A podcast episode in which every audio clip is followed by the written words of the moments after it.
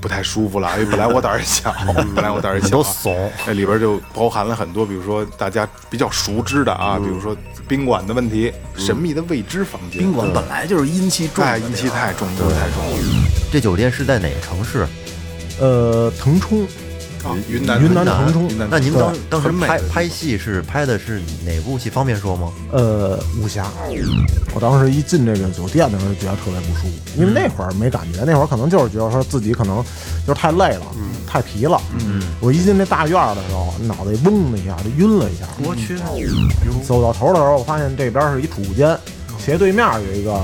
有有一间屋子，它那个牌子已经写的模模糊糊，已经不清楚了，上面看不清写楚的是四零二一，就是你仔细看能看出来啊你要猛地过去一看，也其实也看不它清。那个，牌子是什么材质？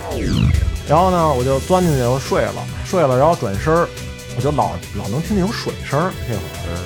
然后操，就特是别吵哪是哪种水声？是水龙头的水声还是不说是洗澡水，哦，楼道的这个灯基本上我就开着不关的。哦这样的话，它那个晚上啊，它只要稍微有点光的话，这个玻璃不是有反光吗？对，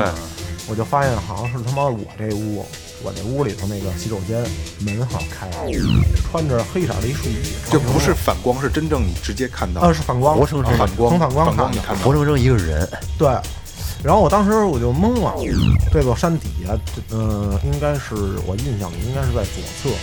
那边是一片坟地。哦，剧组呢是一般都有有这么讲究，如果再经过这坟地的话，是要每处坟都要上香啊的。它这个游泳池真的是说得通，是隔绝呀、是断离呀、什么这个那个的。其实有很多的在建建筑学的风水上，真的是很讲究，很讲究。对对。对对，最后调频付费系列节目，我在云南剧组的惊魂夜，敬请期待。